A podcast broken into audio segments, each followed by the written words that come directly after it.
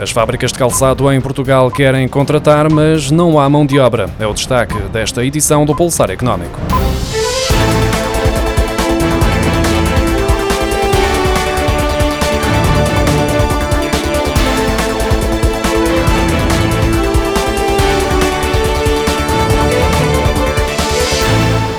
Pandemia foi responsável pelo encerramento de 28 fábricas de calçado, que resulta na destruição de cerca de mil postos de trabalho. O ano passado terminou com 1.262 empresas deste setor e um total de 33.795 trabalhadores. Números que vão conhecer um agravamento quando for feito o balanço deste ano, desde logo com o encerramento da mais antiga fábrica alemã de calçado em Portugal, a Peter Kaiser, que em março atirou mais de 400 pessoas para o desemprego. Ainda assim, estes trabalhadores foram absorvidos absorvidos por outras fábricas. A Associação das Empresas Fabricantes de Calçado afirma que há uma série de empresas a precisar de contratar para dar resposta aos clientes, mas sem sucesso. O setor pede ao governo que crie apoios à deslocalização e que fomente a transferência de famílias para distritos onde haja falta de mão de obra. Os despedimentos coletivos voltaram a cair em Portugal. De acordo com a Direção-Geral do Emprego e das Relações de Trabalho, em agosto foram comunicados 18 processos, menos 10 do que no mês anterior e menos 17 do que há um ano. Ainda assim, o número de trabalhadores a despedir mais do que duplicou. No último ano, a crise pandémica provocou um disparo dos despedimentos coletivos, mas 2021 tem sido sinónimo, pelo contrário, de uma quebra do recurso a esse tipo de procedimento. Assim, nos primeiros oito meses do ano foram comunicados 248 processos, menos 207 do que no mesmo período de 2020. Apesar da quebra dos processos comunicados, agosto foi sinónimo de um aumento dos trabalhadores a despedir, mês em que estavam 353 trabalhadores nessa situação, quando em julho tinham estado 153. Já entre os trabalhadores despedidos, a variação foi menos significativa, mas ainda assim há a notar uma subida ao passar de 140 em julho para 192 em agosto. No conjunto dos primeiros oito meses de 2021, há a contabilizar 2.848 trabalhadores a despedir, 2.440 trabalhadores efetivamente despedidos e 41 trabalhadores que foram alvo de revogação. As empresas que mais recorrem à contratação a prazo vão ser penalizadas a partir de 2022, uma medida que vai chegar com dois anos de atraso, depois de ter sido acordada pelos parceiros sociais há mais de três anos, que está em vigor desde 1 de janeiro de 2020, mas ainda não foi aplicada. Os trabalhadores contratados a prazo foram os mais penalizados nos mais de 18 meses de impacto da pandemia em Portugal. No primeiro trimestre deste ano, eram pouco mais de 577 mil, no mínimo que já não era observado desde o final de 2012, de acordo com as estimativas do inquérito ao emprego emprego do Instituto Nacional de Estatística. O setor dos serviços concentra a maioria do emprego precário, com mais de 431 mil recrutados a prazo, mas é a agricultura que tem mais peso relativo, onde 23,4% do total do emprego no setor é precário.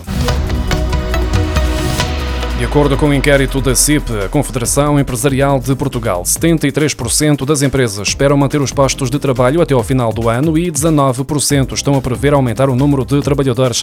Apenas 8% estão a ponderar avançar com despedimentos, sendo que nas grandes empresas e nas médias a expectativa do aumento do número de postos de trabalho é superior à média nacional, com 32% das grandes empresas e 34% nas médias. O governo anunciou na passada quinta-feira que os espaços de diversão noturna que estão encerrados desde março de 2020 devido à pandemia podem reabrir a partir de 1 de outubro, mas apenas para os clientes com certificado digital.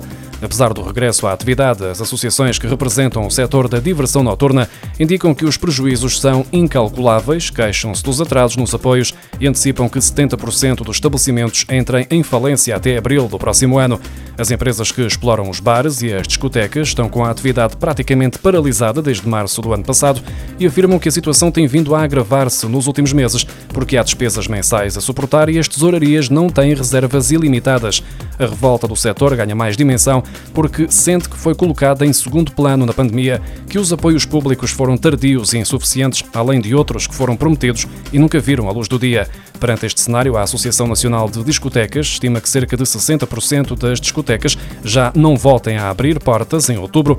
Já a Associação Portuguesa de Bares, Discotecas e Animadores é mais pessimista e antecipa que 70% das empresas do setor da diversão noturna declarem insolvência até abril de 2022. Os contribuintes que entregaram a declaração de IRS entre 1 e 26 de julho, ou seja, fora do prazo limite fixado para 30 de junho, foram penalizados pelo atraso com uma coima, mas podem beneficiar da isenção desta multa. Terá de ser o contribuinte a apresentar defesa no processo de contraordenação. O esclarecimento foi publicado na sexta-feira no Portal das Finanças e vem dar a resposta à situação dos contribuintes que entregaram a declaração de rendimentos fora do prazo, desde que o tenham feito até 26 de julho. Em causa está o alerta que já tinha sido levantado pela Ordem dos Contabilistas Certificados ao afirmar que as finanças não cumpriram a lei que exige que os formulários para a entrega das declarações sejam apresentados com 120 dias de antecedência e que, se assim não for, então os contribuintes têm direito a igual número de dias para entregar a declaração face ao prazo de entrega fixado em 30 de junho para preencherem as suas declarações e durante os quais a autoridade tributária não poderá aplicar coimas. As finanças discordam e afirmam que as declarações modelo 3 do IRS entregues após o dia 30 de junho consideram-se como entregues fora do prazo, o que corresponde a uma infração punível com coima. Ao mesmo tempo, admitem que a lei não é de leitura imediata e, como esse facto não representa um prejuízo efetivo para a receita tributária, a Secretaria de Estado dos Assuntos Fiscais deu indicação para os serviços isentarem os contribuintes do pagamento da coima.